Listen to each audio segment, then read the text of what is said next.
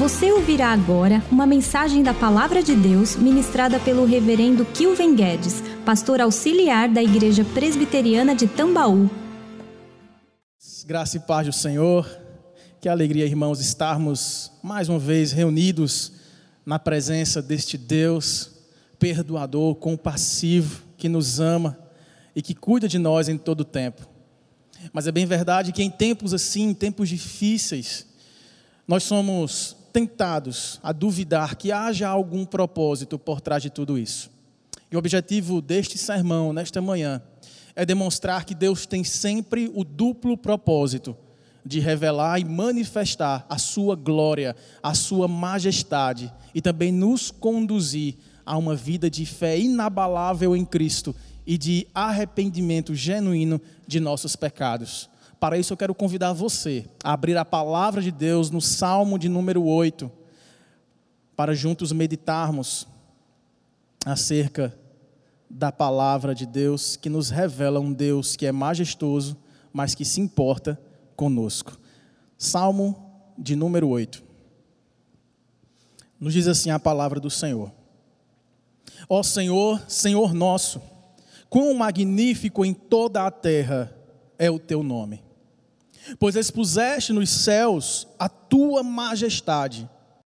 Da boca de pequeninos e crianças de peito suscitaste força, por causa dos teus adversários, para fazeres emudecer o inimigo e o vingador. Quando contemplo os teus céus, obra dos teus dedos, e a lua e as estrelas que estabeleceste, que é o homem, que dele te lembres e o filho do homem que o visites. Fizeste-o, no entanto, por um pouco menor do que Deus, e de glória e de honra o coroaste. Deste-lhe domínio sobre as obras da tua mão, e sob os seus pés tudo lhe puseste. Ovelhas e bois, todos, e também os animais do campo, as aves do céu e os peixes do mar, tudo o que percorre as sendas dos mares. Ó oh, Senhor, Senhor nosso, quão magnífico em toda a terra é o teu nome. Sim, meu Deus, Senhor nosso, Deus de toda majestade, quão magnífico em toda a terra é o teu nome. É em teu nome que nós estamos reunidos. E é em teu nome, ó Pai, que clamamos. Fala conosco pela tua palavra. Derrama sobre nós o teu espírito e gera em nosso coração uma terra fértil para receber o teu evangelho. Pois assim oramos e agradecemos em nome do teu filho Jesus. Amém. Meus irmãos, o livro dos Salmos é uma coleção de coleções. Nós temos aqui cinco partes ou cinco coleções dentro deste saltério, deste conjunto de músicas que foram inspiradas por Deus para que seus servos o louvassem ao longo da história e que chega até nós hoje como palavra inspirada de Deus. O salmo que nós lemos, ele está nesta primeira coleção, no primeiro conjunto de salmos, que vai do salmo 1 até o salmo 41. Boa parte desses salmos, ou a maior parte deles, foi escrito por Davi, que é o autor do salmo que lemos. Essa primeira coleção tem um tom mais pessoal. E o servo de Deus, Davi, que era rei e que era homem segundo o coração do Senhor, escreveu apresentando-nos uma estrutura que nos é interessante observar. Você deve ter percebido que este salmo ele começa e termina com a mesma expressão Ó Senhor, Senhor nosso, quão magnífico em toda a terra é o teu nome. E ele encerra da mesma forma no verso 9, dizendo: Ó Senhor, Senhor nosso, quão magnífico em toda a terra é o teu nome. E entre esta, esta abertura e este fechamento, nós temos versos que vão trazer contrastes nítidos sobre a grandeza de Deus e a grandeza menor do homem, sobre a glória de Deus revelada nas grandiosas obras da sua criação e também a glória deste Deus que manifesta o seu poder e o opera a parte de coisas pequenas. E nós vamos perceber que no centro deste salmo, desta música, nós temos uma pergunta, que é o centro da mensagem deste salmo: Que é o homem para que Deus se importe com ele? De modo que este salmo, irmãos, canta sobre a majestade do Deus que se importa. Observe que logo no primeiro verso, Davi faz uma, um trocadilho de palavras, usando Senhor em caixa alta, aparecendo aí na sua Bíblia, e Senhor com a primeira letra apenas maiúscula. Eu acho que tem um áudio vazando aqui de algum som. e aí nós temos essa primeira palavra, ó Senhor, se refere ao nome de Deus, o nome pactual do Senhor, o nome particular de Deus. Lembra quando Moisés estava em frente à saça ardente e tendo a revelação de Deus e o chamado para que fosse libertar o seu povo no Egito? Ali Moisés perguntando a Deus como que ele lhe revelaria para o povo de Deus no Egito e para Faraó, Deus diz: Eu sou o que sou. Ali é dito o nome de Deus, Iavé ou Jeová. E é este nome que Davi invoca, ó Senhor. Mas depois ele usa uma outra palavra para se referir ao senhorio de Deus.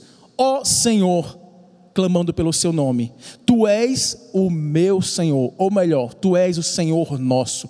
Tu és o nosso dono. Tu és Senhor sobre a nossa vida. Tu nos governas. E aí é interessante porque ele diz que magnífico é este nome de Deus. O sou o eu sou o que sou, ele é particular, ele é único e ele é expressado em glória em toda a terra. O ser de Deus revela as suas obras, de modo que o seu nome seja exaltado em toda a terra.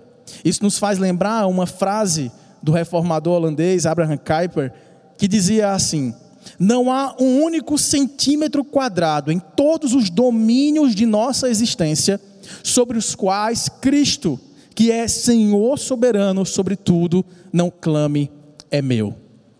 E ele faz isso expressando no lugar mais alto para que todos vejam.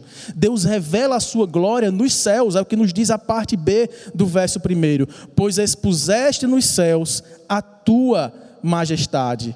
Lembra, os céus proclamam a glória de Deus, e um dia após outro eles fazem discurso, proclamam as maravilhas das suas mãos. Então nós temos aqui, irmãos, um Deus que está se revelando em glória e em majestade para que todos vejam, para que todos percebam quem é Deus e o valor da sua glória e o governo soberano que ele executa sobre toda a terra. Deus está no governo absoluto e soberano de tudo e de todos aqui nesta, aqui nesta terra. E é interessante que no verso 2, Davi continua dizendo que da boca de pequeninos e crianças de peito suscitaste força, por causa dos teus adversários, para fazeres emudecer o inimigo e o vingador. E aqui nós temos um contraste belíssimo entre a grandeza deste Deus com as pequenas coisas pelas quais este poder de Deus é operado. Observe que ele faz um contraste aqui, dizendo que Deus opera grandes coisas a partir de balbúcios, ou balbucios, ou sussurros de crianças de peito, de bebês de colo. É interessante que, quando nós imaginamos esta cena de uma mãe a amamentar o seu filho, o que nós podemos ouvir daquele bebê não são frases eloquentes, não são palavras proposicionais de afirmação clara que todos entendem. Mas a mãe pode sentir ali que naqueles gemidos baixinhos e incompreensíveis poderia se achar um louvor de gratidão pelo cuidado maternal que aquele bebê está recebendo. Pois Deus compara nas palavras de Davi, a sua ação de fazer calar e emudecer os inimigos e vingadores, os acusadores da minha vida e da sua vida, a partir de gemidos e sussurros de crianças de peito.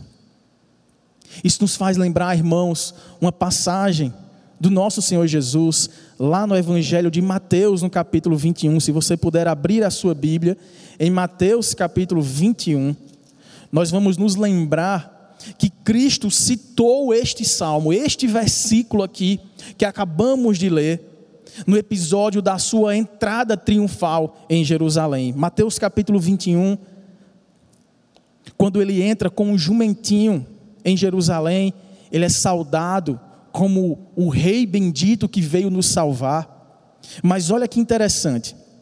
O verso 15 diz: Mas vendo os principais sacerdotes e os escribas as maravilhas que Jesus fazia, e os meninos, as crianças, clamando: Hosana ao filho de Davi, indignaram-se e perguntaram a Jesus: Ouves o que estes estão dizendo?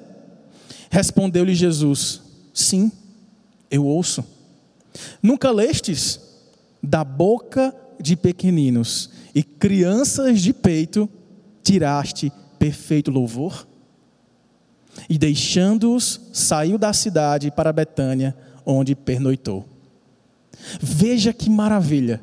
Jesus aqui cita o Salmo 8, no verso que acabamos de ler, para responder a uma acusação dos inimigos de Deus, dos seus adversários, que aqui são os principais sacerdotes e os escribas, que vendo aquele Jesus, o Nazareno, aquele pobre homem, que não tinha onde reclinar a cabeça, entrar pelas portas da cidade santa de Jerusalém e ser saudado pelas multidões, Osana, bendito é aquele que das alturas veio nos salvar. E eles observam que até os pequeninos, as crianças, clamam, gritando: Bendito é este Rei, o Senhor da nossa salvação. Eles olham para Jesus e falam: Ei, você não está ouvindo, você não vai repreendê-los, você não vai fazê-los calar. Você vai aceitar este louvor de crianças? E aí Jesus olha e diz assim: Estou ouvindo sim. Parece que vocês não leram, não estão lembrados. Da boca de pequeninos e crianças de peito, suscitaste força. E aqui na tradução, tiraste perfeito louvor. Que coisa maravilhosa, irmãos as crianças de peito e as criancinhas. Você pode imaginar agora, cercando Jesus ao entrar pela cidade, clamando, louvando, adorando ao Senhor, o Rei, Senhor nosso, que tem um nome magnífico e que veio nos salvar. Enquanto os ímpios gritam palavras de ofensas, duvidando do poder de Deus, da bondade dEle, acusando o Senhor pelas calamidades que acontecem no mundo. As crianças de peito e os meninos, as criancinhas, pelos seus sussurros, quase que inaudíveis, incompreensíveis, elevam o seu louvor de maneira tão poderosa e tão potente que fazem os inimigos de Deus calarem-se diante do Senhor. Deus usa essas pequenas boquinhas, os pequenos gemidos dos seus filhos, para fazer emudecer os seus inimigos e os seus acusadores. Sabe, irmãos, é assim que Deus faz com que o nosso louvor ganha uma potência tão mais elevada que os falsos ensinos e as falsas promessas deste mundo voraz e cruel, a partir às vezes de sussurros.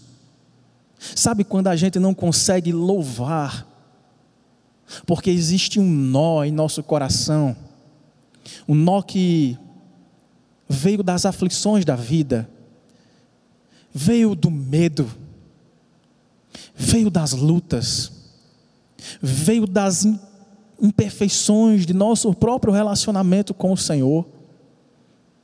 O nó da garganta que faz engasgar a voz, de maneira que nós não temos forças nem para clamar pela misericórdia do Senhor, e o máximo que a gente consegue fazer é gemer na solitude do nosso quarto com a porta trancada, onde só o Senhor nos vê.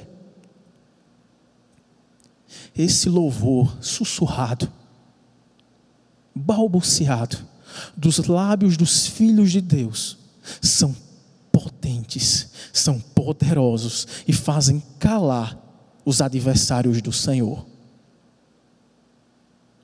É assim que Deus quer nos ver em tempos de dor, angústia e aparente solidão.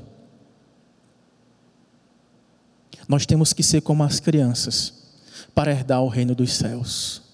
Que comparação maravilhosa o rei Davi nos fez aqui. Porque a gente espera esse tipo de reação de crianças. As crianças se deixam impactar, se impressionar pela glória que Deus as revela. Elas simplesmente se entregam. Elas simplesmente confiam que aquele é o rei que está vindo salvar.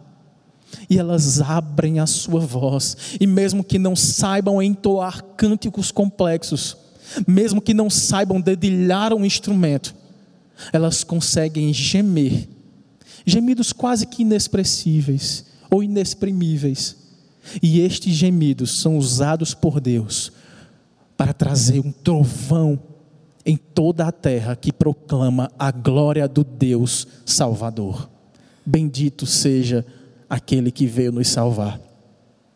Portanto, aos filhos de Deus, cabe o louvor, nem que seja com gemidos e sussurros, porque Deus os dará força para consolar o nosso coração e os fará também emudecer a acusação dos nossos inimigos.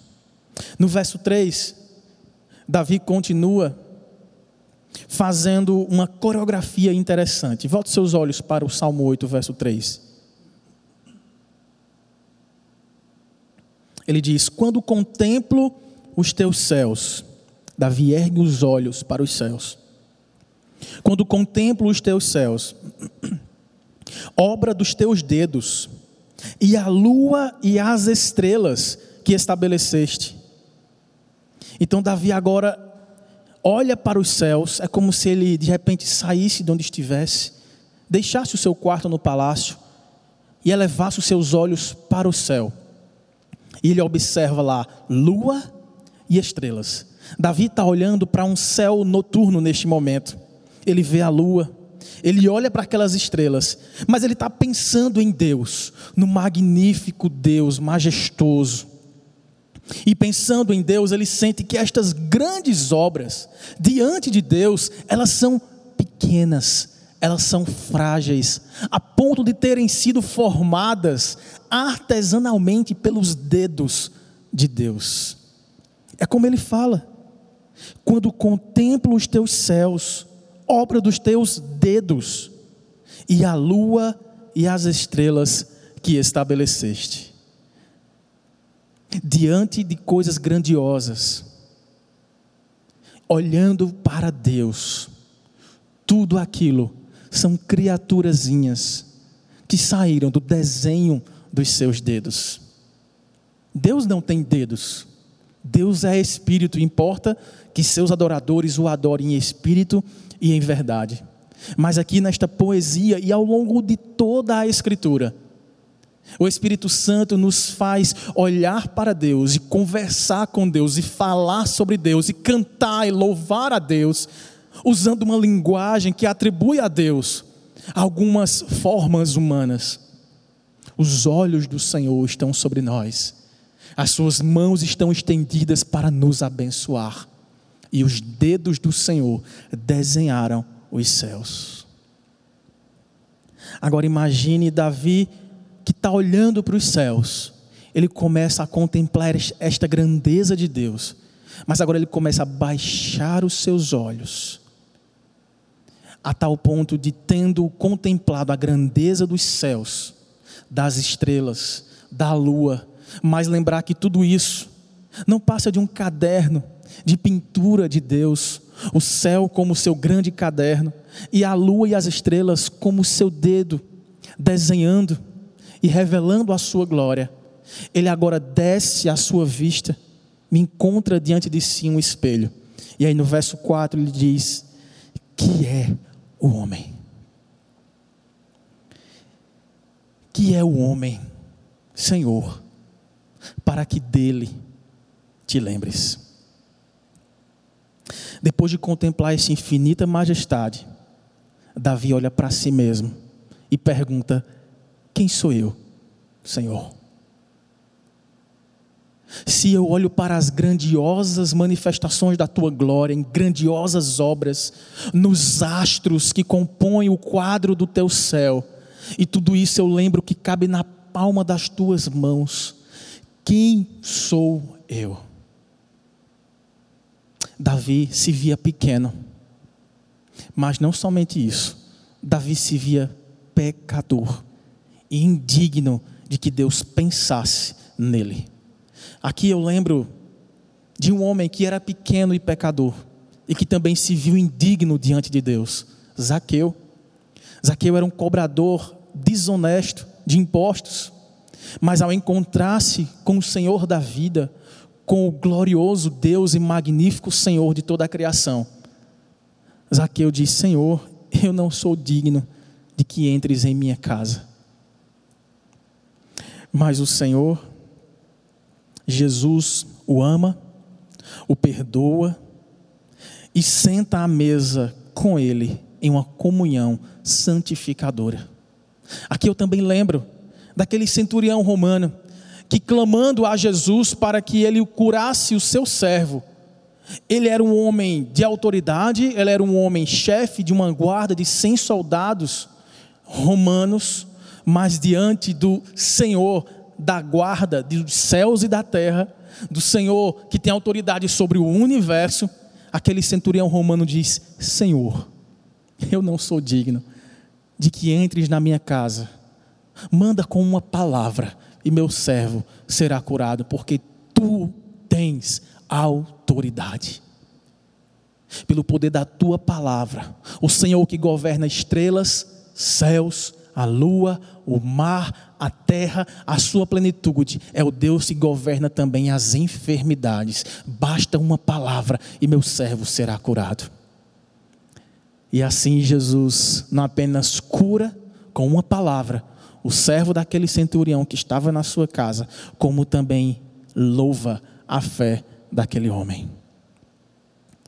Sabe, irmãos, Davi pergunta-se diante do espelho que refletia os céus da glória de Deus e mostrava a sua imagem de homem imperfeito, e pergunta não quem é o homem para que te lembres dele, mas pergunta o que é o homem.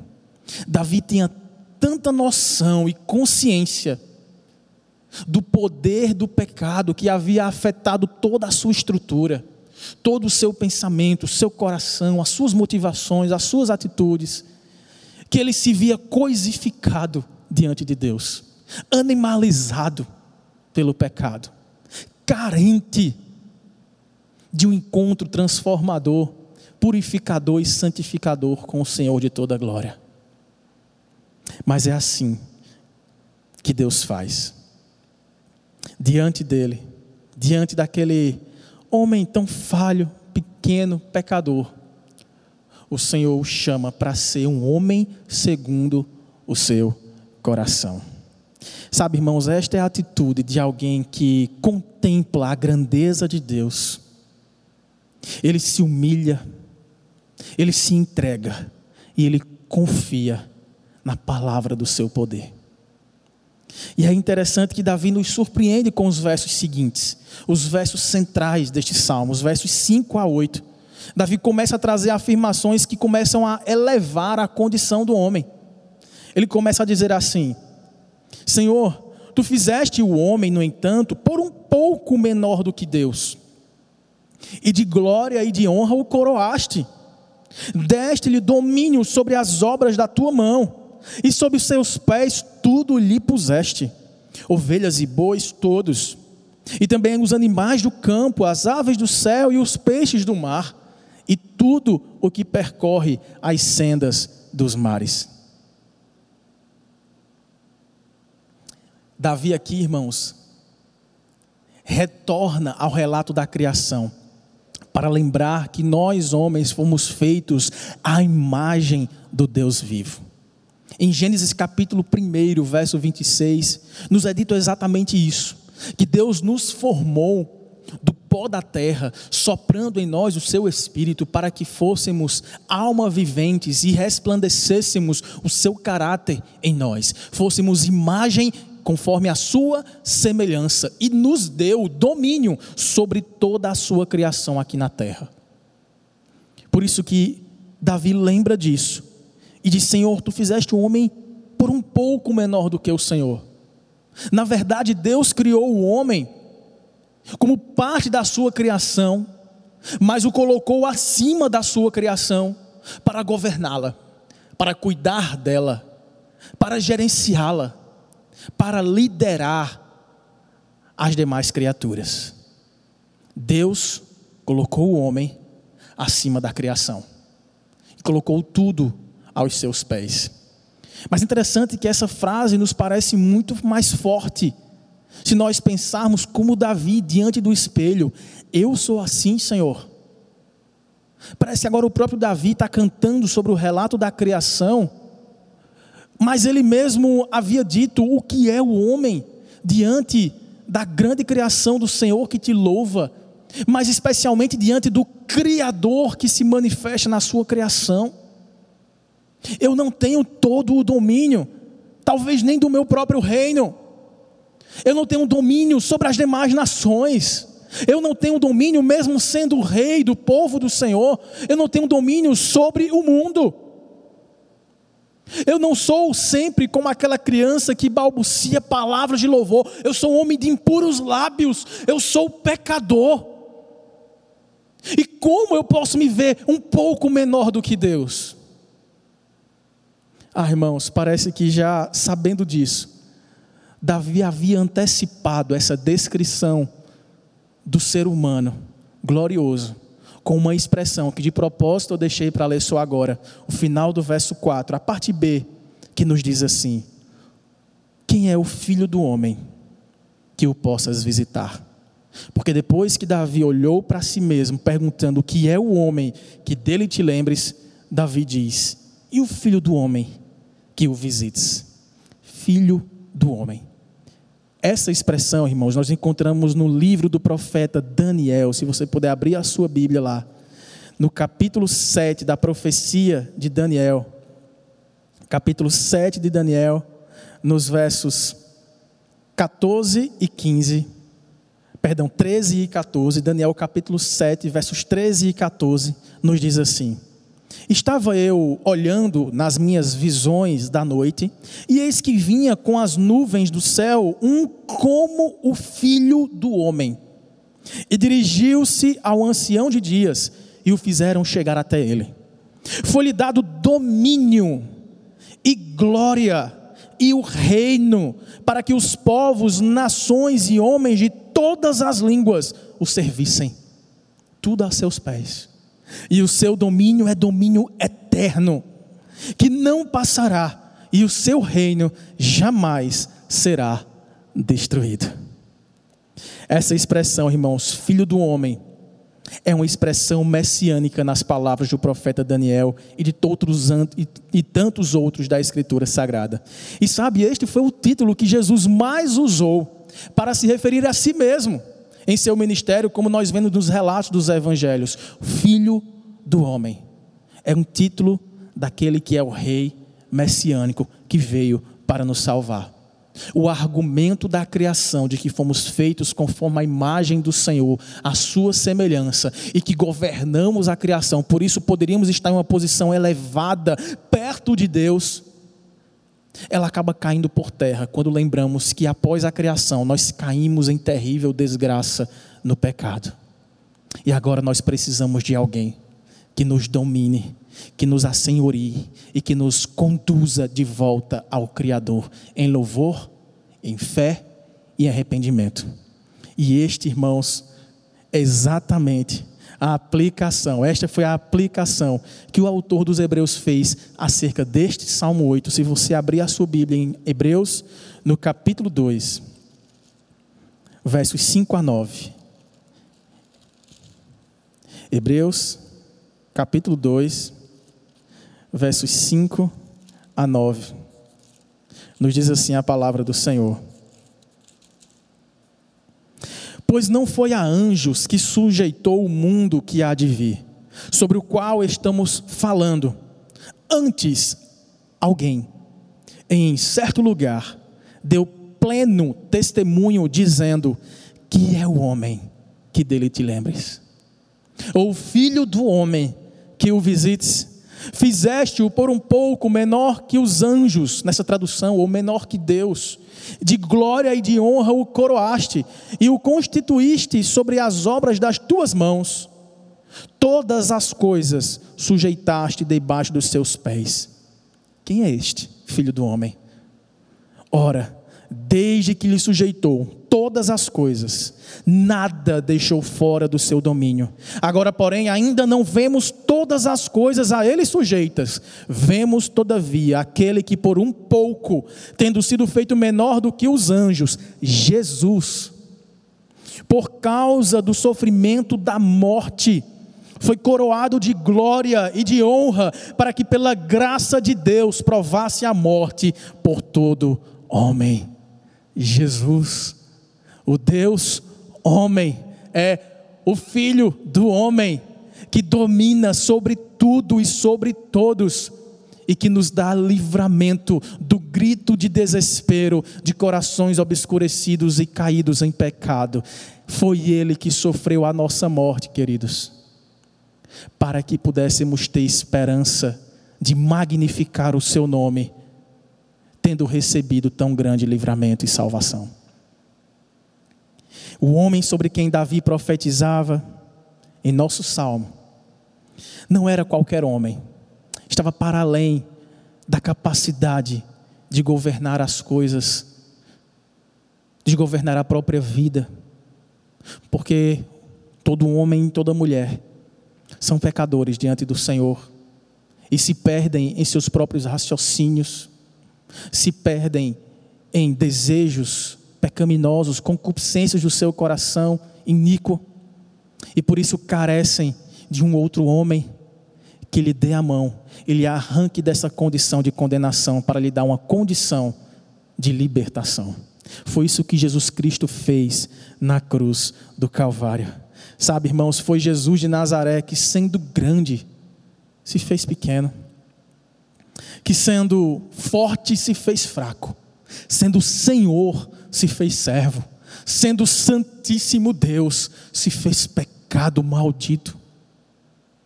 Na cruz do Calvário, para morrendo a nossa morte, triunfasse sobre todos os inimigos de Deus, sussurrando na cruz: está consumado.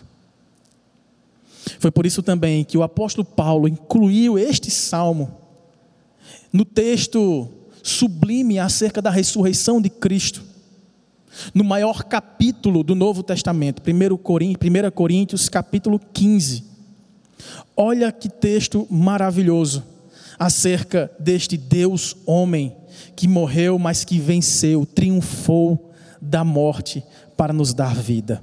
1 Coríntios capítulo 15, a partir do verso 20, Paulo nos diz assim: mas de fato, Cristo ressuscitou dentre os mortos, sendo ele as primícias, a primeira parte dos que dormem.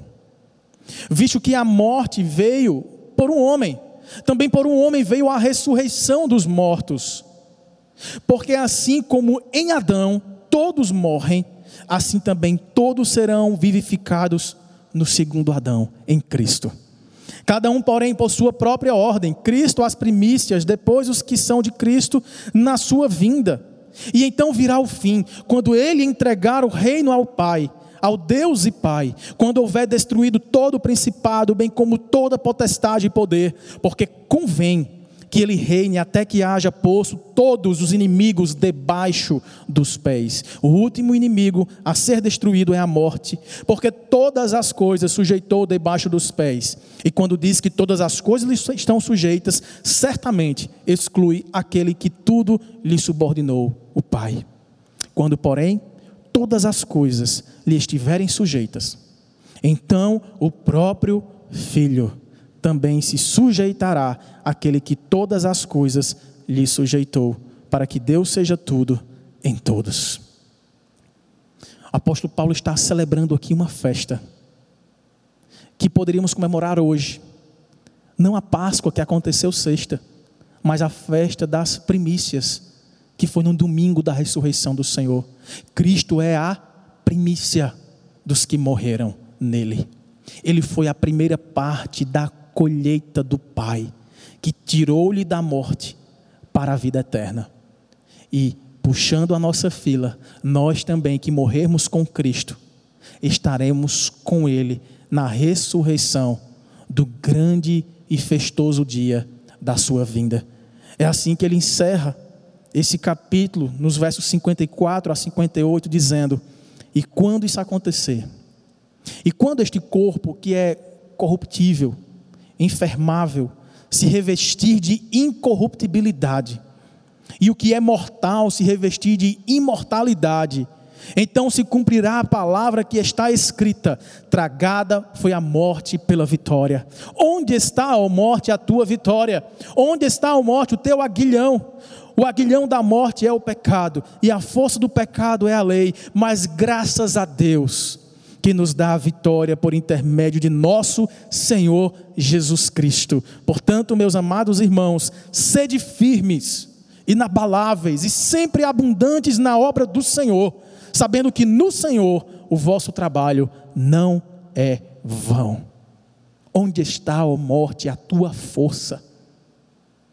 O Senhor venceu na cruz do Calvário e arrancando a pedra do seu túmulo para a ressurreição, ele venceu a morte, ele venceu todos os inimigos do Senhor, para que nele estivéssemos também vitória sobre a nossa morte, vitória sobre o nosso pecado, vitória sobre o diabo e o acusador da nossa vida, vitória para a vida eterna.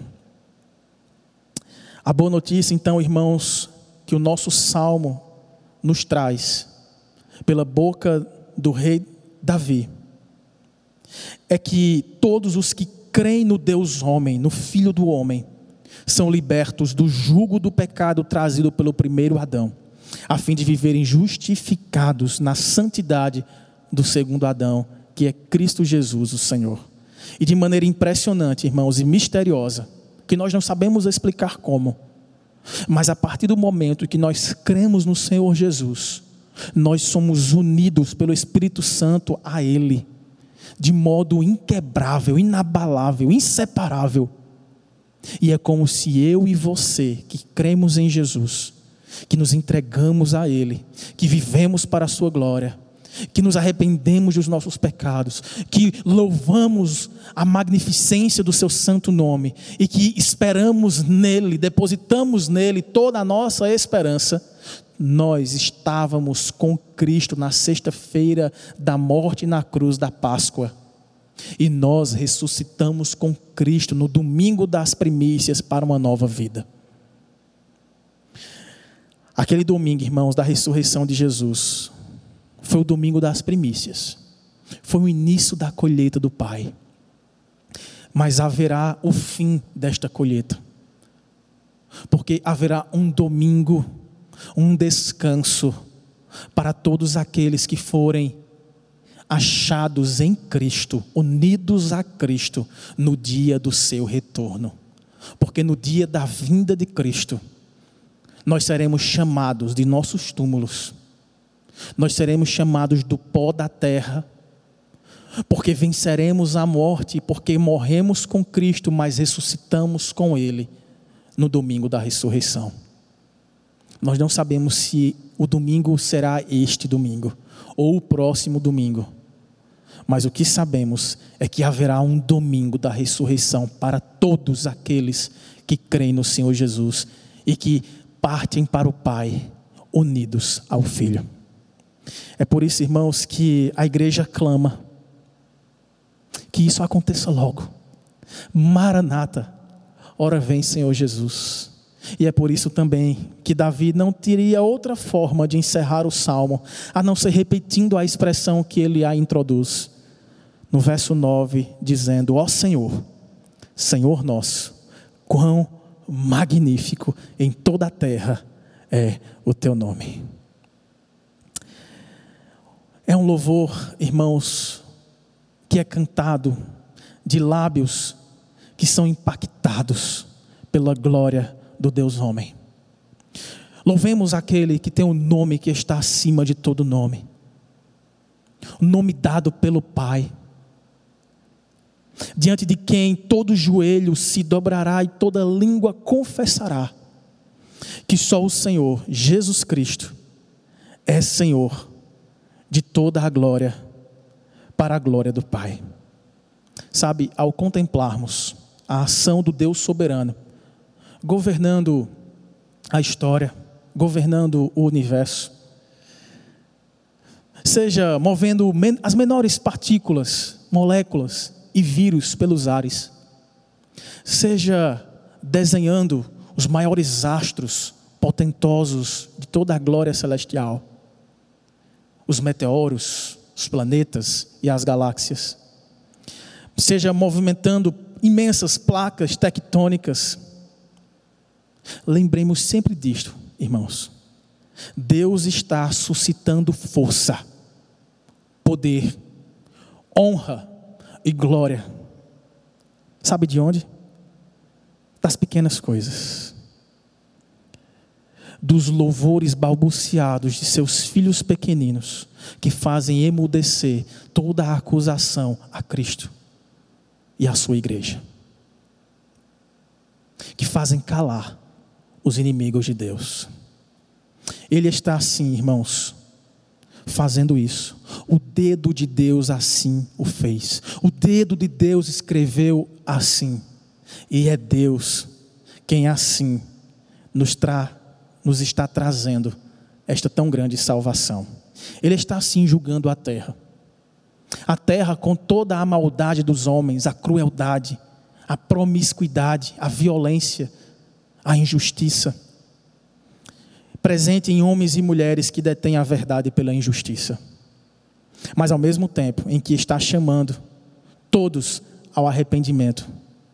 Este salmo também nos ensina que esta majestade do Deus que tudo governa expressa em cada evento que acontece neste mundo, deve também aquietar o coração dos crentes em Jesus.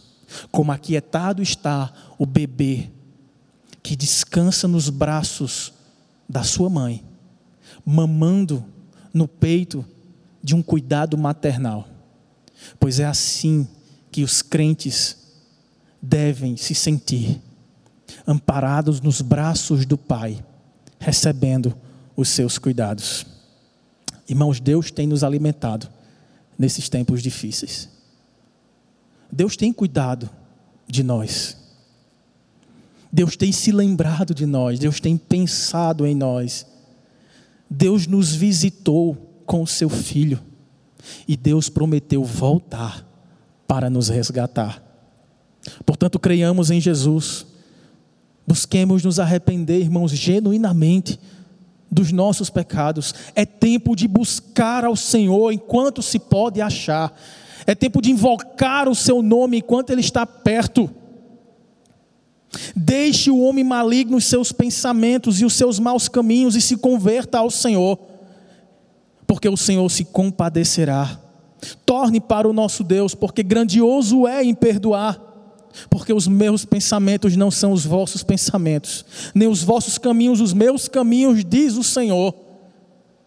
Nós, porém, que somos do dia, sejamos sóbrios, revestindo-nos da couraça da fé e do amor, e tomando como capacete a esperança da salvação, porque Deus não nos destinou para a ira, mas para alcançar a salvação mediante nosso Senhor Jesus Cristo, que morreu por nós para que quer vigiemos, quer durmamos, vivamos em união com Ele. Quer vivamos, quer morramos, somos do Senhor. Vamos orar a Deus. Onde você está, feche os seus olhos. Bendiga ao Senhor da sua vida neste momento. Diga a Deus palavras de fé, de arrependimento, de confiança, de entrega. Peça e clame por sua misericórdia neste momento. Deus não está alheio a nada do que acontece. Deus se importa conosco. Deus se importa com a nossa salvação. E Deus também se importa com as pequenas coisas. Com pessoas pequenas, sem fama ou riqueza, sem grande nome ou poder de influência na sociedade. Deus se importa com você, que se vê como alguém sem vez e sem voz no mundo caótico. Sabe, Ele ouve os seus sussurros. Ele se importa até com o pão de amanhã que te traz preocupação hoje. Por isso, entregue-se, clame, creia, confie. Santo Deus e maravilhoso Pai, Deus de toda glória, nos céus e na terra, no mar e em toda a sua plenitude. Quão magnífico em todo o universo é o teu nome Tu expuseste a tua glória nos céus para que todos a víssemos.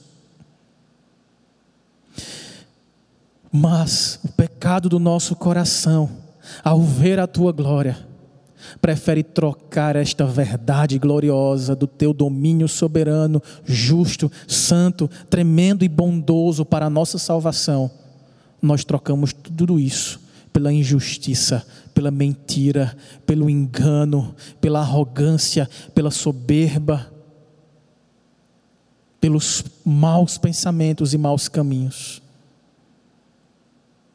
Ó oh Deus, mas foi também nos céus que tu expuseste o perfeito louvor dos céus que proclamam a glória do Deus que desceu, a glória do Senhor que se fez gente como a gente que se fez homem, o Filho do homem, o Deus homem, para sofrer o castigo da morte que hoje nos traz paz. Porque em Cristo Jesus, Senhor, nós somos sarados da enfermidade que esmagava o nosso coração e que nos arrancava da tua presença. Em Cristo Jesus, nós voltamos a balbuciar palavras de louvor, palavras de gratidão palavras de exaltação, de confiança. Bendito seja o Senhor que das alturas veio me salvar. Bendito seja o Senhor, cujo nome é magnífico em toda a terra. Bendito seja o Senhor da criação e bendito seja o Senhor da salvação. Ó oh Deus, tu nos visitaste mas tu não nos abandonaste. Quando o Senhor Jesus, dizendo aos seus discípulos que precisava partir, lhes trouxe uma palavra de esperança: é necessário que eu vá, para que de lá eu envie o Consolador, o Espírito da promessa, e é este Espírito que nos visita hoje, Senhor que visita o coração de todos os aflitos que, cansados e sobrecarregados, se entregam ao Deus que arranca o fardo do pecado do primeiro Adão e nos dá o fardo leve da justificação, da santificação do Deus homem que, vencendo a morte, ressuscitou ao terceiro dia. Ó oh Deus, nos faz unidos com Cristo, se assim ainda não formos e completa esta boa obra que um dia foi iniciada, para que louvemos, exaltemos e confiemos no Deus da nossa salvação. Bendito seja o nome de Cristo Jesus, hoje e eternamente. Amém, Senhor. Você encontrará mensagens como esta, além de outros conteúdos e informações, nos canais oficiais da Igreja Presbiteriana de Tambaú, no Facebook, Instagram e YouTube. Deus abençoe sua vida.